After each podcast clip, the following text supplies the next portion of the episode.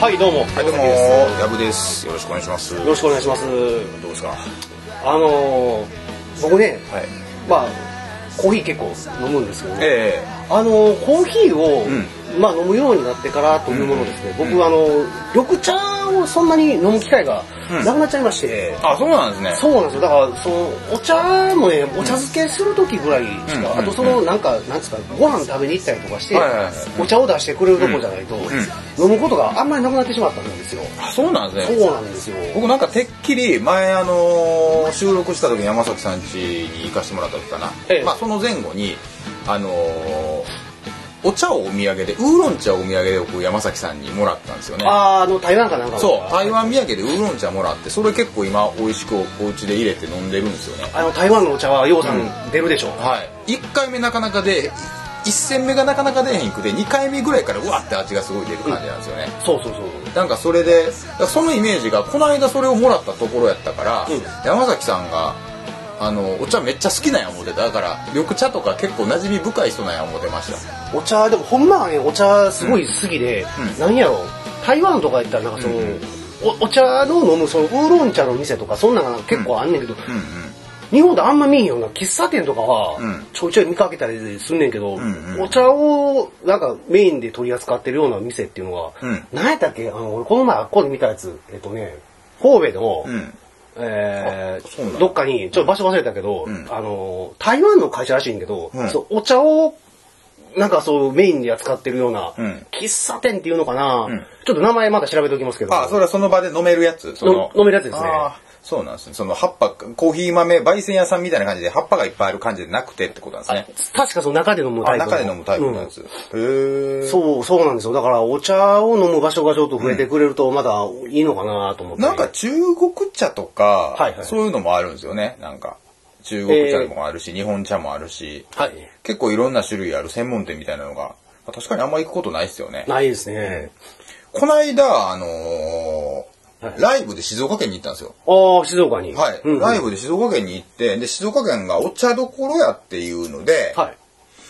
近くでそのお茶を美味しいお茶をで緑茶なんですけど飲めるところをはいはいはいあのー探そうというか、まあ、飲めるところにせっかくだから寄っていこうみたいなことになって、はいはいはいお茶室的なところに行ったんですよね。えで、そこで、えーっとね、お茶の多分その有名な品種みたいなのがあって、はいはいそこで飲んできたんですよ、お茶を。ええお茶を飲んで、その作法みたいなのを教えてもらったんですけど、はい結構奥が深いなっていうのを初めて知りましたねえ。で、お茶の作法っていうのは、その茶道とかそういう感じのことなのなんかね、僕、茶道、多分茶道という感じのものらしいんですよ。はいはい僕なんか茶道って結構抹茶みたいなやつのイメージがあって、はいはいただし、なんかこう座ってこう、なんか煎じて回してみたいな、はいそういう感じのやつとかしかイメージなかったんですけあど、あ、でも僕もそうですよ。なんかね、緑茶の種類がどういう分類になってるかって僕詳しくないんでわからないんですけど、はい抹茶のイメージとはなんかちょっと緑茶は違いましたね。ほー。なんかでも畳のすごくなんか庭景色のいい庭があります、はいはいその庭を、あのー見ることのできる畳の座敷みたいなところがあって、はいはいそこに赤いカーペットカーペットなんかフェルト生地のなんかカーペット的なやつを敷いてその上にみんな座るんですよね並んで、あー。でそうしたら人数分のこうお茶がこう出てくるわけなんですよはいはいはい。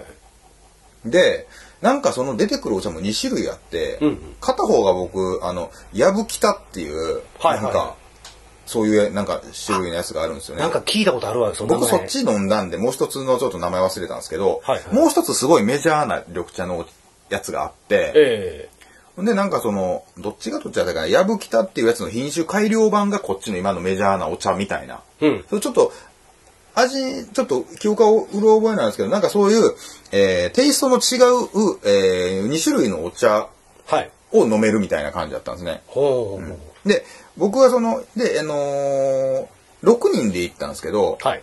えっと、2人1組になって、はいで、2人で1種類ずつお茶をこう、シェアして、はいおそれぞれのお茶を飲もうみたいなほうほうほう。感じで行ったんですけど、なんかね、僕最近コーヒー入れんのに結構、あのーお茶の、このタイミングでこれぐらいのお茶の温度、あ、お茶じゃないや、お湯の温度が、はい。えやったら、あの、こういう風に味が変わるみたいな、いろいろ研究してるじゃないですか。ああ、そうですね。それの、あの、みたいな、お茶バージョンみたいなやつがやっぱりあるみたいで、はい、はい。なんかその湯冷ましっていうキットがあったりとか、はあ、え、お湯を冷ますためのそういうキットがあるそうなんですよね。お湯を冷ますためのキットがああるんですよ。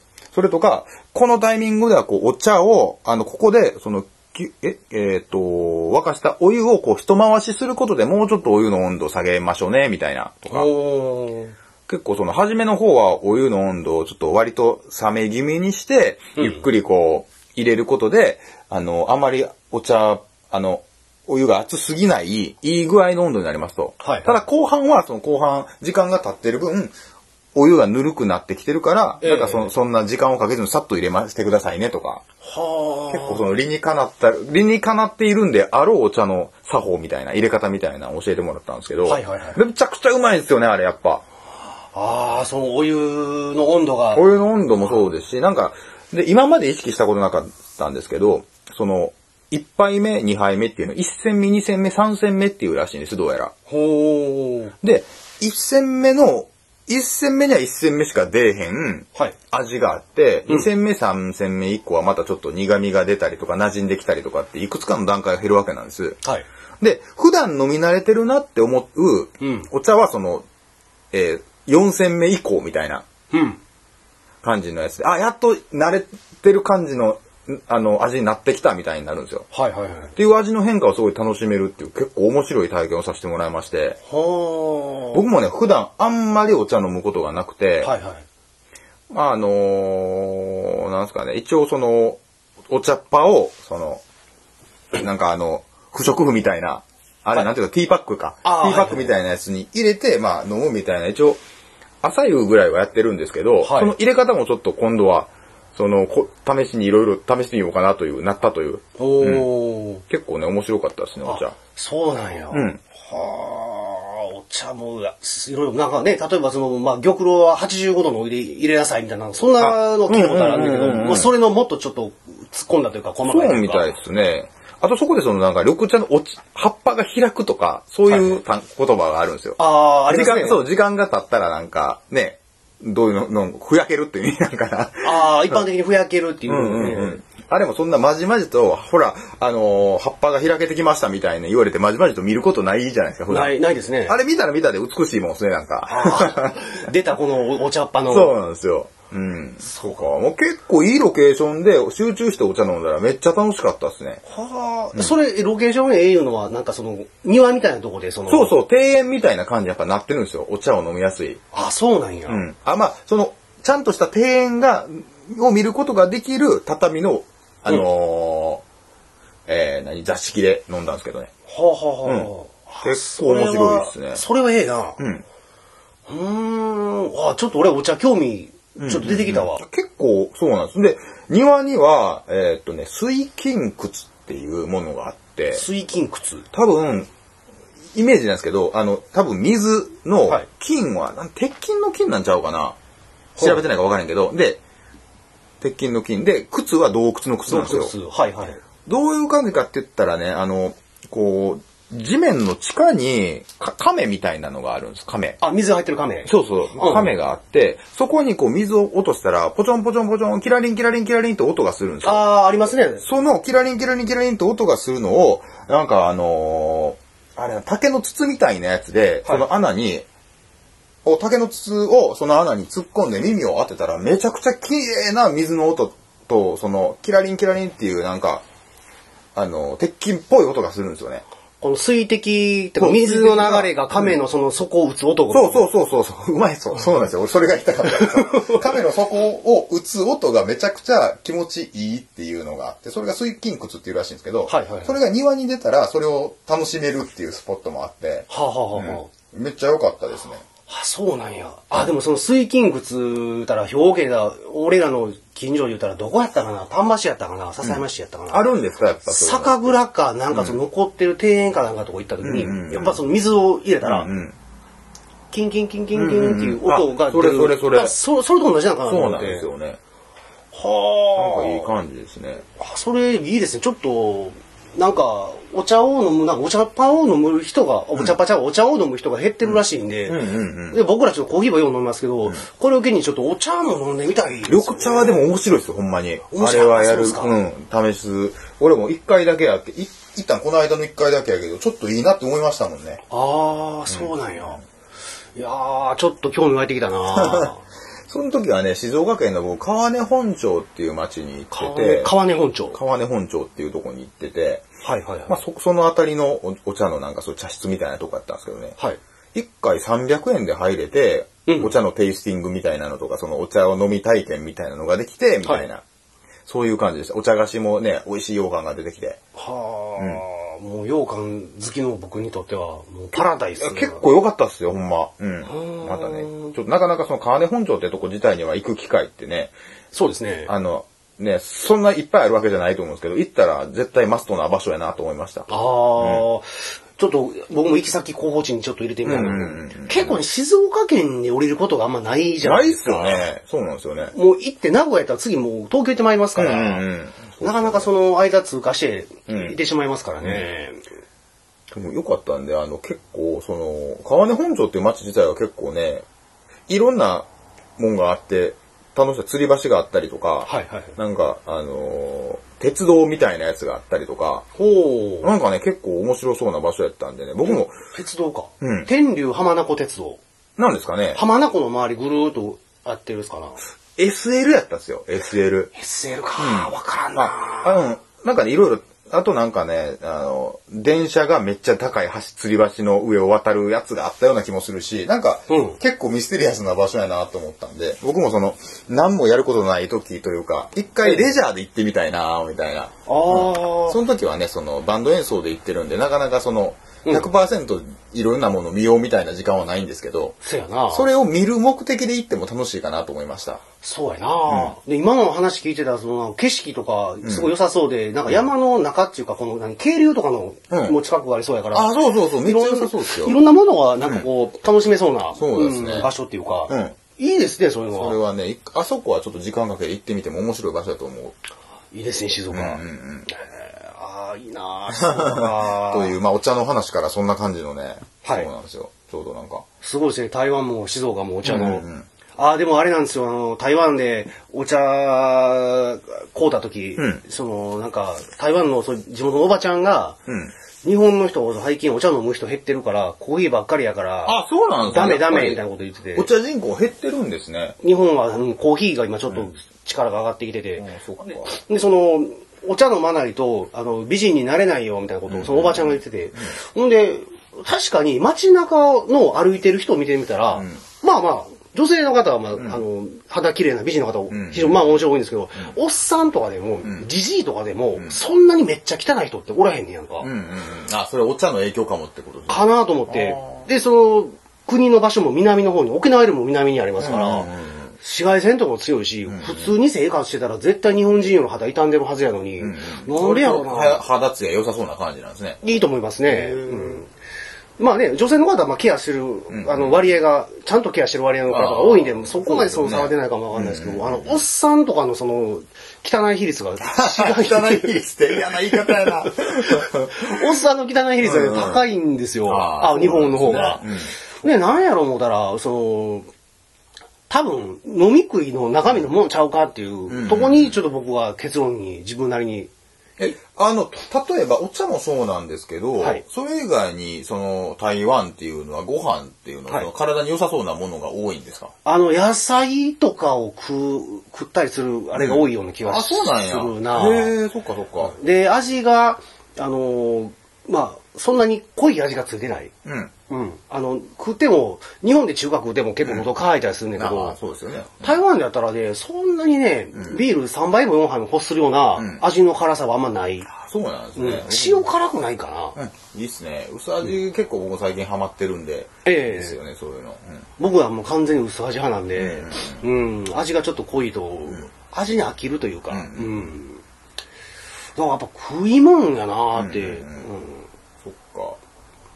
結構肌ツヤで、まあ違ってたらそうですよね。うん思いますよね。結構思いますねうんで、年、なな何歳かか、ねちょっとね、飲んでて、んとか、まあ僕なんかまあライブ進行とかして、うんでまあ現地の方とセッションしたりして、喋ったりとかして、ほんで、あのーまあ今何歳です、みたいな話、うんまあ僕ももう30何倍やと、はいはいはい36や7やぐらいの話をして、はいはいうんそしたらもう向こうは、あ僕何歳だ、私は何歳だ、みたいな話を、まあまあ、ちょっと流れでなったりとかしたけど、いや、これなんか年齢の割に皆さん、その、あの肌しっかり綺麗に保ってるな、みたいな。なるほどね。うんだからやっぱ食い物かなっていう。うんうん。あれ、何やったっけ俺、あの、化粧品メーカーの子に聞いたけど、うんうんうん。 0.02ミリ以上深く効くやつは、化粧品って言うたらあかんねんな。ああ浸透するやつね。効きすぎるやつは化粧品じゃなくて別のジャンルになっちゃう。確か医薬品かなんか医薬品になっちゃうんですね。へえ。しんか深くまで浸透しますっていうのは、ほんまあかんらしいねあ。そうなんですね。うんなるほどだからねこ。う表面をこう綺麗にうん。するっていうのかな。が、その化粧品の役目で。うだんからその、結局、だから飲む飲むもん食いもんみたいな。うんうん。うん、だから僕なんかお酒よく飲みますから、うんうんあの絶対かなり傷んでると思いますんで。ああ、なるほどね。ええその、そ、そ、化粧の外、化粧水の外からっていうよりも、はい。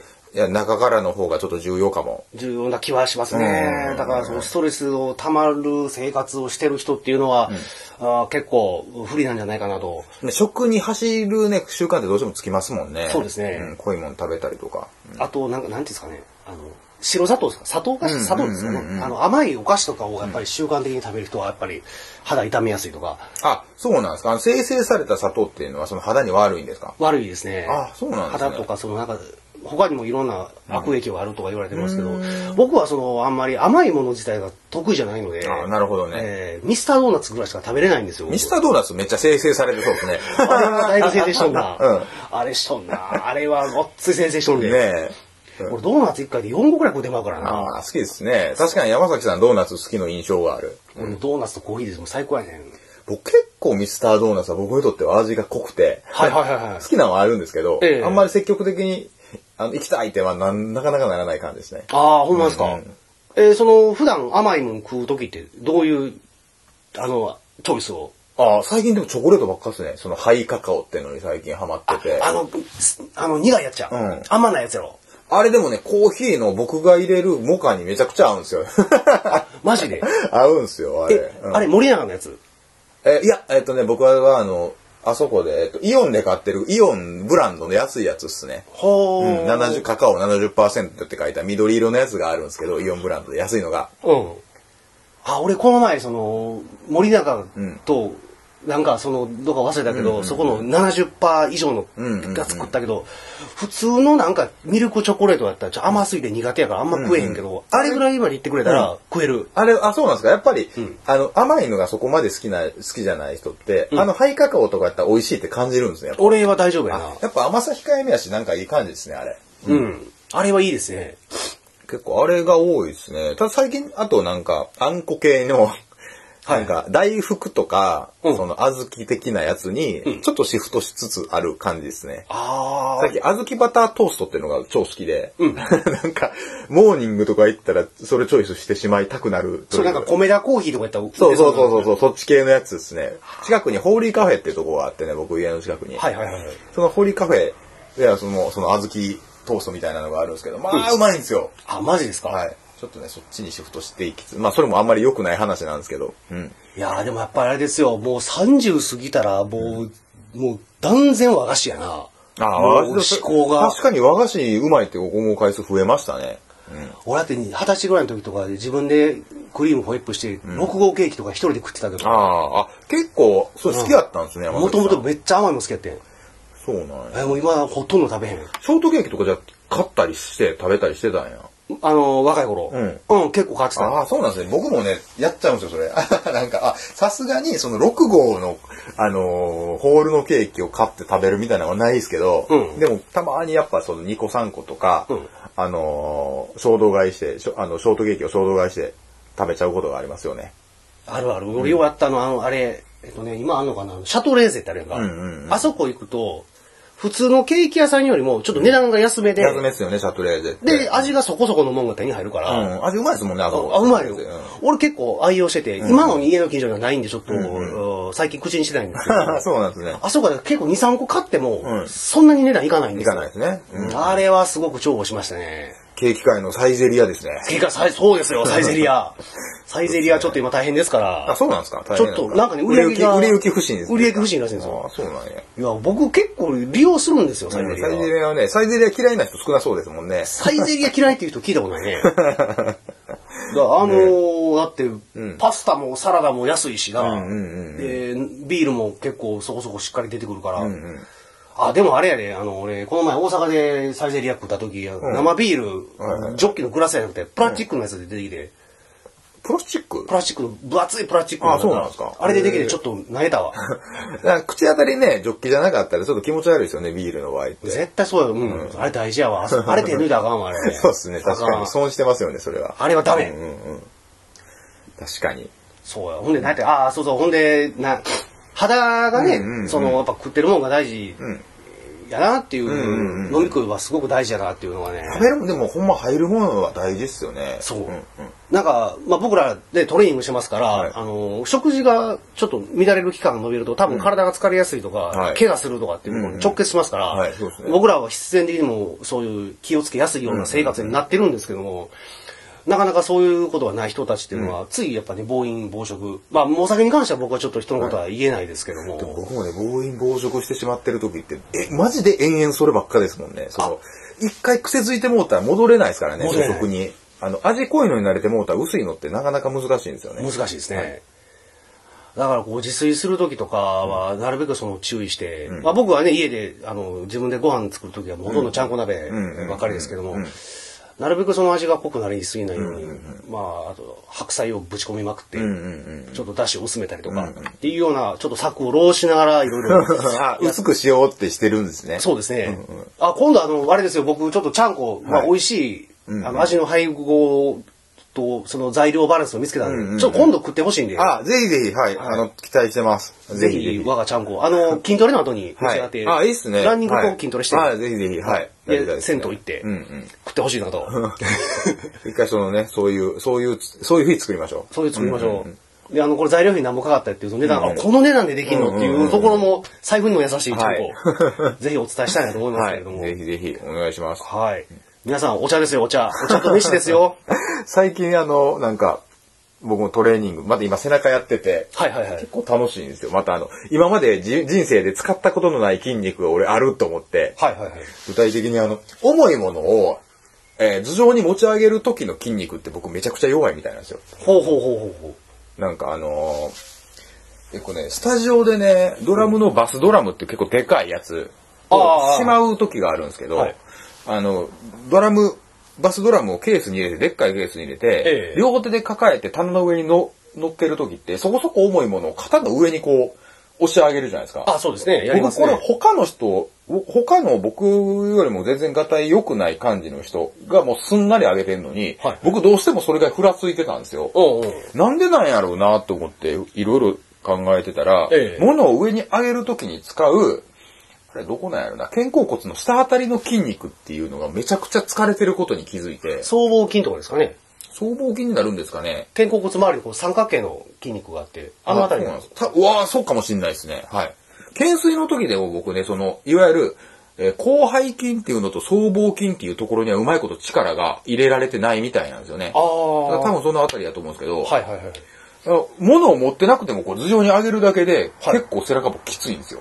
うーん。っていうことを最近気づいたから、最近ちょっとずつ鍛えていこうと思ってコーヒー入れてる合間とか、うんちょっとストレッチしてるんですけはど、いはいなんかこれうま、鍛えれるようになったら、あの、肩こりが減りそうやなっていうので、ちょっとね、楽しみなんですよね。多分減ると思いますね。肩こりが、なんか、あの、なくなりそうな感じの、うんあの、いい感じのあの、聞き方をしてる気がするんですよ。ああ、こう、か多分こう、背中がちゃんと使えるようになると、んうんか体の体幹の軸がしっかり起きてくるから、いその、無駄に力が入りにくくなるから、骨盤を立てて、で、こう、なんか鎖骨を上に上げて、うんで、首をこう上、首首をこうキュッてやらへんというか、こう上に伸ばすみたいなことをしたら、結構その背中がピンと伸びやすいなと思ってて、うんうん。でその上で、最近は、あのーいろいろ背中の、うんなんてストレッチとかやってみてるんですよ。あ、ああ、うんあの、イチロー選手がずーっとやってるやつだね。そうなんですか。うん多分理にかなってると思うんですよ。たそれやったら、あのはい、結構、なんか、ええ体がほぐれるなっていうのがあるんで、肩甲骨がね、動くと、うんあの、うんやっぱり、あの、デスクワークとか多い人とかだったら、これが固まっちゃって、肩甲骨が丸まって前に出て、そうなんですよ。で、その、こなんていうのかな、胸、胸骨筋っていうのかな胸骨、胸の骨。胸骨の中心部が、こう、詰まっちゃうと、うんうんこうん。う、巻き型気味になるんですよね。そうそうなんあでれっすてよ、ね。はい。で、僕なんかやっぱそれを違和感をなくすためにずっとこう、うんうんうん広げるような、はい。ええあの、まあ、昔は、あの、まあ、そういうストレッチマシーンみたいなジムでやってたんですけども、うんうん今はもうそのジムがなくなってもうないんで、うんうんうんで、その時に、ね、体の使い方を覚えたやつうをんうん自宅の道具でちょっと似たような動きあそうなんを、ですね。今ちょっとやったりはしてるんですけども。僕もこれから胸をもっと開く男になろうかなと思って。あ、いいですよ。胸襟開い開いそうでて、すね。はい。こう開かれた男に。そうですね。開かれた男。あとスクワットとかもやっちゃう男になろうかと。あの、その、いいですね。股関節も広げちゃう男になろうかと思ってるんで。いいですね。よろしくお願いします。あ、ぜひやりましょう。はい僕も1日2回ぐらいストレッチ、あそうなんですこねう、べちゃっと開脚したりとかしてますから。最近ちょっと調子良くて、なんか。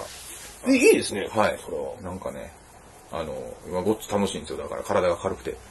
あのやっぱり年取ってきたらあの肩なりますから、うんうんえーでみんなこうなんか筋トレとかって成果が出やすいから、んおもろなってやってまうんですけど、ジョギングとかストレッチってパッと目に見えて成果出にくいから、うんうんついサボっちゃうんですよね、でも実はこっちの方がね大事だったりするんですよ そうですねね多分こう今やってしっかりできてきたらあの50歳ぐらいになった時にこの同級生たちとこうんうんう再会した時にやっぱ体の違いがきっと僕らの方 がええ感じになってるはずですよ。日々ね、疲労感感じひんってことはかなりでかいと思うんでね。でかいですね。はい。ちょっと体動かしてたら、それが今な、あのね、疲労感が少ないのは、やっぱ続ける、続けたくなる要素やなと思いました。多分僕らはあの基礎体力自体がもともとない方だと思うんで、うんうんそういうことをしっかりやっとかないとん、多分人並みの動きをするパフォーマンスを発揮できないうんうんなるほど気はうんえーしてるんで、そこはちょっと大事にしたいなとははい、えーそうそう思いますね。はい、えーと、こはポッドキャストをキーステーションに、えー世界へ配信しております。あのー、去年、2018年に僕、あのー、ライブをですね、うんあの初めてあの猫カフェというところでうんやったんですよ。ライブをね、こうカフェですか初めて、その猫カフェ行ったのも初めてなんですけど、猫カフェ行ったことあります、ないです、ないです。うん猫カフェいうのがうん、入ったら、うんまあ、カフェやから、普通茶飲んだりできるんですけど、うんうんうんその店内にうん猫がブワーっていっぱいおんねん。えーちなみにそれってどこの猫カフェなんですかえーっと、俺行ったのは尼崎かな尼崎に猫カフェがあって、入ったらもう猫がブワッておるねおる。へーで、なんか、もう、こう、猫のこう、歩くための段段差っていうのかな。ああ、ウっォウォークなんとかっていうのていうのかな。あんんなんとかがこう店内にも張り張り巡らされとって、こうジャンプしてる猫とか、俺あるちょっと前入ってくるやつとか、うんうんうん。もうなんか他のメンバーの人らは猫好きやから、うわーって言うてんねんけど、んうん俺そんな好きでもないねんか。そんな好きじゃなかったらちょっときついかもしれないですね。その猫のその感じ。そうそう、俺は正直きついなって。んうんほんで、あのードラム演奏中とかも叩いてても足元に寄ってくるかうんら、うんうん。こうジャズなんかが24でしっかりこう、ハイハット踏まなあかんかはいはいら、はいまじごっつきいちんねやんか。そうですね。邪魔すなよな、とかって思うねんけど、みんなは猫や猫や言うて、うんうん。よ喜んでるから、まあ、なんかこう、一人でテンション下がるのもあかんな、思っでても。足元に猫くんの怖いですよね。キックとかビーター、ビーターって言うんですけど、あの棒の丸い、なんか太鼓のバチみたいな部分が。あビーターですねはいあれとその、そのドラムの太鼓の部分でこう、顔挟まれる猫おれへん かな。ああ、でも、あの、気遣いなんかどうと思うね。ねえ、あんまそれ気ぃつけへんかったら、ねえ、その猫を怪我させちゃうかもしんないもんね、それ。そうそういうのもそう気になって。ですよね。それはそう集中できへんねん。うん。演奏には向いてなさそうですね。確かに。そう。だからなんでこここで演奏できんねやろって思ったぐらい不思議な。でもなんで猫カフェで演奏するっていう話になったんですかそれもなんか気になる。あの、メンバーの人がブッキングで持ってきてくれたんですよ。猫カフェってそこってライブを常に、常にというか、日常的にやってる、ねはライブをやってる猫カフェなんですあ、でもないみたいですね。へーその楽器も置いてあって、んまあなんか、猫を、なんかその猫を保護してるのかなんか分からへんねんけどうー、んそで、そこの、まあ、オーナーの方がん、こう、まあそこでちょこちょこなんかイベントやったりとかしてるなるほど。スペースを使って殺処分とかされそうな猫を助けてあげてるみたいな感じかたな。多分そうやと思う。うんうんなるほどね。で、保護がてら、まあ、それで好きな人用にって、そういう、あの、店を開けてみたいな感じでしたそうそうなんですよ。へー猫カフェ。な、ね、中で猫カフェってことはコーヒーが中で飲めるんですかあ、そうそう。入ったら、そのなんか飲み物ワンドリンク頼まなあかんみたいなのがあって、ケーキとかもあるんですかケーキはどうやったかな猫はでもいなんっぱかいおるんだから、そんなもん、ケーキなんか食べてらんないですよね。猫にが口にしたらあかんもんを出したらあかんからね。うんうんうん。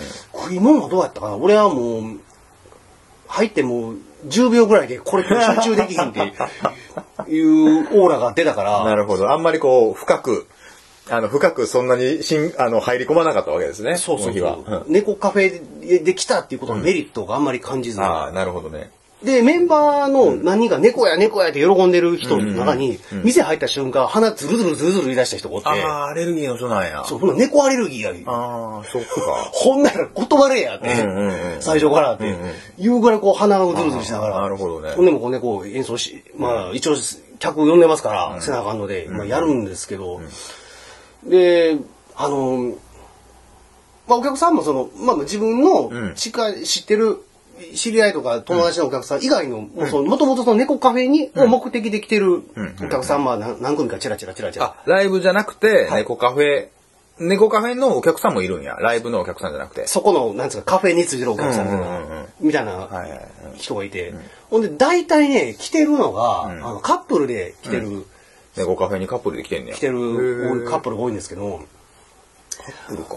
なんかね猫カフェにカップルで来てるやつのあの男の方がみんななんか軟弱そうなやつやったわ そうなんだ。 5組6組見たけど全員そうやなそうなんや。青っちろい感じで、うんうんひょろひょろでなんか、うんうんあの、これなんなんやろ絶対これなんか女に言われてついてきてるやろみたいな。ううんんうんあの、主体的に来たっていう雰囲気で、いや、わからへんね、ん。そうんの、俺らがこんなガツガツしてる性格やから、うんうんうん俺がそういう性格やから、うんなるほどねそう見えたんかもわからへんけど、うんうんなんかね、こう、連れてこられたやろ、感の。うんうんで、なんか本当に弱そうなんですよ。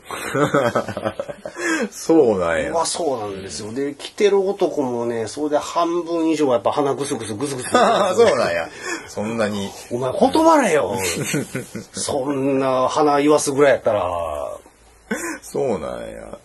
面白いな。うちのタタラ、タタラってバンドやってるんですけど、あの、はいタタラのドラムの山田くんは猫アレルギーで、猫好きの猫アレルギーなんですよ。ああ、いるんですね、そういうのはいが。だから横浜の、だね、東京でライブしに行った時に横浜でお世話に、で、よたまに泊めていただくお家があるんですけど、はいそこがね、猫を飼ってて、 えそこの時にね、結構あの、山田くんはあの、鼻をズルズル言わすという。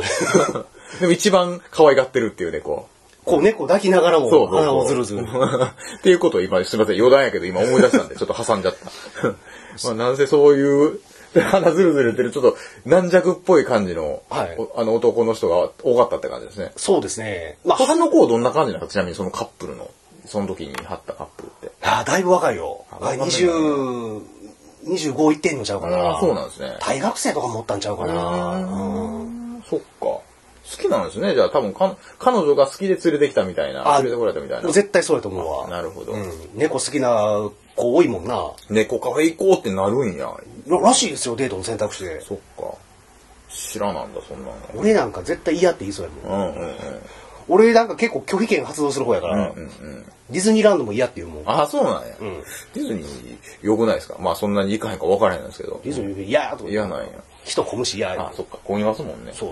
ミッドタウンでええやんとかっていうね、じゃあ猫カフェ、猫カフェはもう完全に拒否権行使の部類ですか僕は入ってますね。あの、で、その猫が、まだ、でも100歩譲って猫がおるだけやってええねんけど、その猫が多い、な俺数えてんやんか、その猫何匹おんねん数えたら、その日26匹おってめっちゃ多いですん。ね。めっちゃ多いやんか。んで広さも多分店内、そこまでべらぼうに広いわけでもないねん多うんう分、ん。 80平米あるのかな。 80平米ってどれぐらいですかちょっとあんまりイメージが。えっ、ー、と、平米って何ですかちなみに。平方メートル。平方メートル。80平方メートルってことは、えー、?80 平方メートルってことは、2メートルかける40じゃない。そんな感じか。そういう風に計算するんですよね。かな、うん。 4メートルかける20メートルが80平米。かな。あ、でも俺見たらもうちょっとあったから100ぐらいあったかな。だか100平米ら10ぐらいか。 10、10、うん。うん、ぐら10メい。ートルかける10メートルか。大体それの店はもうちょっとあったかな。わちょっと忘れたけども、その中に、すその26匹の猫がおる入から。り乱れてるわけですね。入り乱れてるんですよへーでその怖いな、でもちょっとそれ。うん。なんかこう猫が飛べるような段差みたいなこう仕掛けもうんうんうんあるからうんうん、実質結構店舗内は狭いんですようんうんうん。でそこを26匹の猫が所狭しとこう歩き回ったり、うん、結構匂いとかってするもんですか、やっぱり猫カあフェのって。僕ね、そこが一番きつかったですね。あ、やっぱそうなんや。あの、獣臭はまだ大丈夫なんですけど、うんうんその猫が26匹いるから、こう、消臭剤みたいなのをセットしてるんです,、ですけど、あの消臭剤の匂いが結構きつくて、消臭剤の匂いの方なんや。はいそっか、なるほどね。あれがね、まあ、僕動物園とか別にあの、行っても匂いとか全然平気なんですけあども、そうなんですね。消臭剤のこの科学的なの匂いがちょっなるほどとねきつかったかなとうんうんうんえーいう感じだったんそっで、か。だから匂いを消し、匂いを消しまくってた結果、結果逆にそっちでやら逆にれて、どっちやられてもうたパタ化ー学ンですね物質でやられそううな。んうんうん。そうなんですね。うん意外やな、そっか。俺でもそう、なんかちっちゃい頃から周りでも猫飼ってる家の子が友達とか幼馴染の子にもおらへんかったから、うんうんみんな顔こう出てく犬やんか、うんうんうん。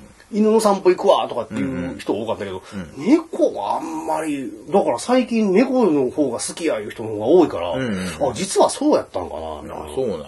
うん俺猫あんま好きじゃないねんなあい一緒の奇遇です ね。これ怒られますよね、ご飯に僕ら。どうしてしてるか分からへんけど、まあ僕も犬を飼ってたことはあるんで、犬の扱い方は分かるんですけはど、いはい、猫は飼ったことがないし、なんか怖い。猫、だって、ほら、犬の方が絶対ええやん。犬って散歩で一緒に走れるやん。うんジョギングしたりそう。ですね。猫って走らへんやんか。猫って散歩行くんですか、ちなみに。俺それ知らんねん。ででも散歩、んなんかこう、紐つけて、うん公園とか道を散歩してる人を見た記憶はないんですよ。猫猫あは。んまり見た覚えないですよね。で、公園とかでも連れてきてんのは大体犬でしょう。ん。でしょうね。そうですよね。だから散歩せえへんのじゃあ、多分。せえへんのかな猫のその生態系と か、ライフサイクル知らなさすぎる。うまいうん全くわからないから、でも猫飼ってる人ってみんなめちゃくちゃ可愛がってるでしょ。あ、あの、可愛がり方が、犬、犬飼うてる犬好きよりも、ん猫飼うてへん猫好きの方がすごいんですよ。どういうことどういうこと猫こうでん、あ、猫こうでん猫好きの方が、猫のこと好きってこと、猫、そう、公園とかでも、ファーって来て、ん犬が来ても、犬好きな人、あーぐらい、んお可愛い可愛いぐらいうんの対応じゃないですはいはいはか。でも猫は、野良猫とか来ても、なんか、こう、可愛がり方あ、が、そうなんや。うん。すごいんですよ。まあ、野良はあれですよ、ちょっと首がついて、うんうん家から逃げ出してきたやつとかやったら、可愛がり方が、へえ。すごいですよそうなん。だ猫好きの人は。面白いな。なんかそれ、猫、猫可愛がりっていうのってその過剰な様子を言ってんのかな、じゃあ。多分それが語源なのかなと思っそうだてね。あれ見てたら、猫可愛がりってこれか。 そうでしょうね。すごいあんまり見たことないからな。すごいですもん。周りに猫好きの人あんまし知らんもんな。山田くんぐらいか。うん。あ、そのさっきの そうタタラだ、タのタラの山田くんぐらいですね。うんああ。なんか猫の可愛がり方とかなんか教えてほしいですね。 そうなんや。じゃあ、その時はもう、じゃあ、ライブしても、はいライブして、もう結構、あのーみんなで、あの、ライブした後別にすぐ帰るわけにはいかないじゃないですか。その、しばらくいるわけでしょ。猫えっカフェにと、でもその猫カフェが、うん。あの、午後6時閉店なんですよ。うん。だなるかほらど。昼やって、5時半でうん最後セットリスト全部終わったら、もうすぐ片付けして帰るっていうじ。ゃあ、そこまでその、変に居座らないといけない類の苦痛感は、そんなになかったはなかったですねあなるほど。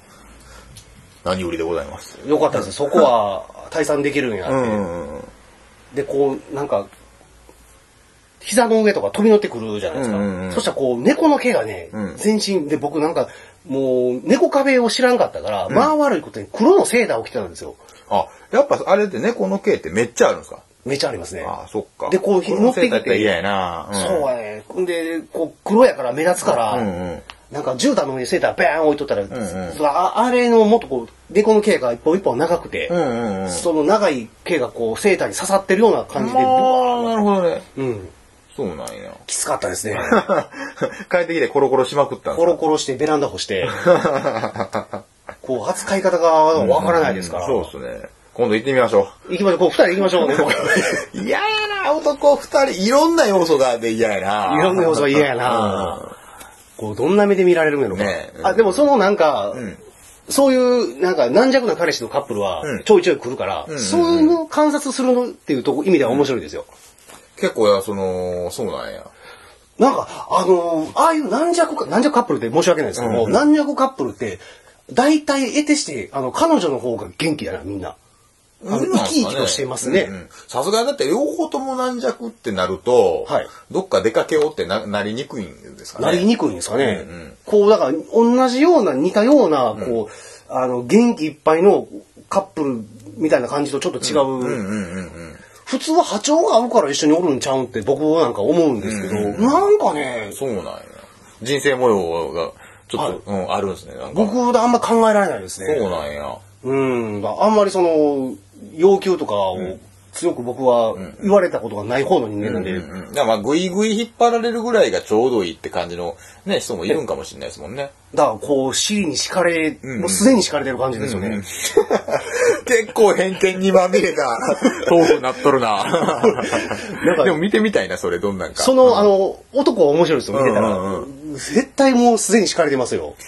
それは観察しに行きたいな、ちょっと。で、なんかその、猫が、んそのカップルのとこにもバーって当然群がるわけですよ。で、うんうん猫は、あの、自分、自分のことが好きとか分かったのか、その本能的に感じると思うんですけども、その、そういうとこに、そういうカップルのところにスーッと猫が行くんですよ。うんうんうんそうしたら、あの、わーって猫を可愛がってるオーラが分かるから、こう女の子の方に寄って、んこう彼女がこう抱いたりとか、うんうんこう撫でたりとかしてるんですけどはいはいはいはい、明らかに寄っていく猫の数が、うんあの、男の方に行く猫の数が少ないんですよ。だかないやろうな。なんかそんな気はする。ちゃんと嗅ぎ取ってんねや、そのあたり。らそれを見て、俺絶対この彼氏は猫そんな好きじゃ ないわって。なるほどな。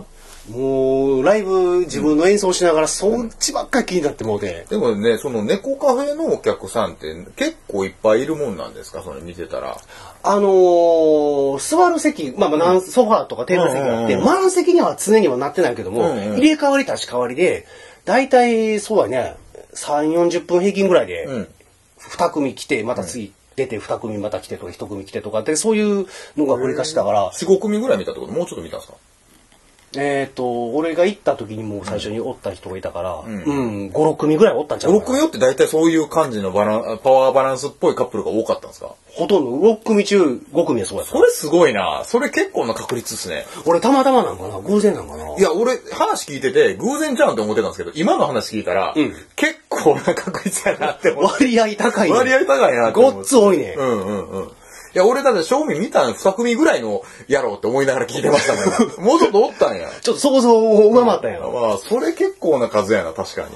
なんかね、います よ。そう、あ、そうなんこれが世に言う装飾系男子かと思ああ、そうなんですねっ。て。うん。なんかガイガイガイガイガイこう引っ張っていってる感じの。んうん。逆に、その猫めっちゃ好きそうな男の人とかは、一人単体で来てたりとかないんですかなんかそういうのもありそうな気がするけど。えっと、ちょっと年配のご夫婦の方がん猫好きな人人は一組だけ来られてましたね、そうなんですね。はい。あ、年配の夫婦の方はどっちかっていうと、その、男性が猫好きそうな雰囲気やったとか。あ、そうですね。まあ奥さんあーなるも、ほどまあねそこそこ好きで。あそのパワーバランスをそんな感じさせへん感じだったんですね。その、その年配のご夫年婦配のはご夫婦はそんな感じ見だっててすごくあの感じが良かったですね。 た。そうなんや。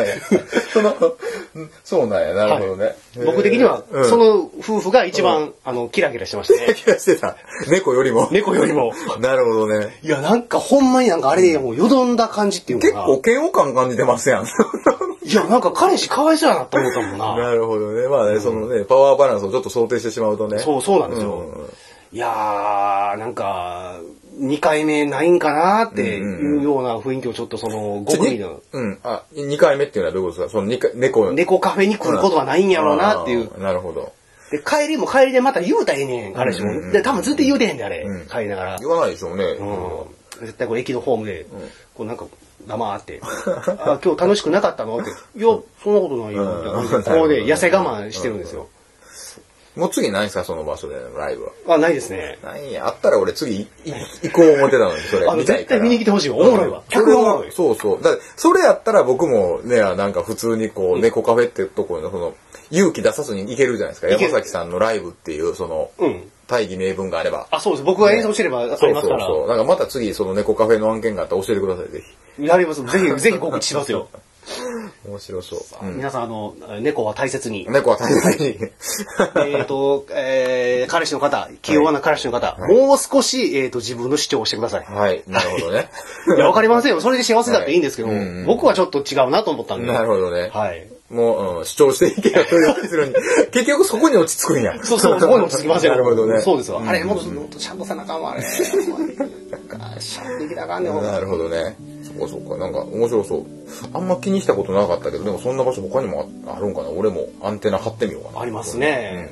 いやー僕の友達だったらね、その嫁とか彼女にもうちょっとちゃんというもの申してる人間がばっかりですから、ちょっとカルチャーショックだったんカですけルチャーどショックで、そういう表を見たみたいな感じだったんですね。そうなんですよ。うんえーなるほどこんね。な、あの、猫カフェのうん思い出でございました。ああ、ごめんございました。ありがとうございます。えーと、というわけで山崎と、 やぶでした。夢見てさずっと好きに走ってきたけれどだけど今わかったことは守るべきものが僕にできたんだバタバタと毎日に追われてさ月並みな言葉しか出ないけどだけど今伝えたいんだよ幸せにすることが好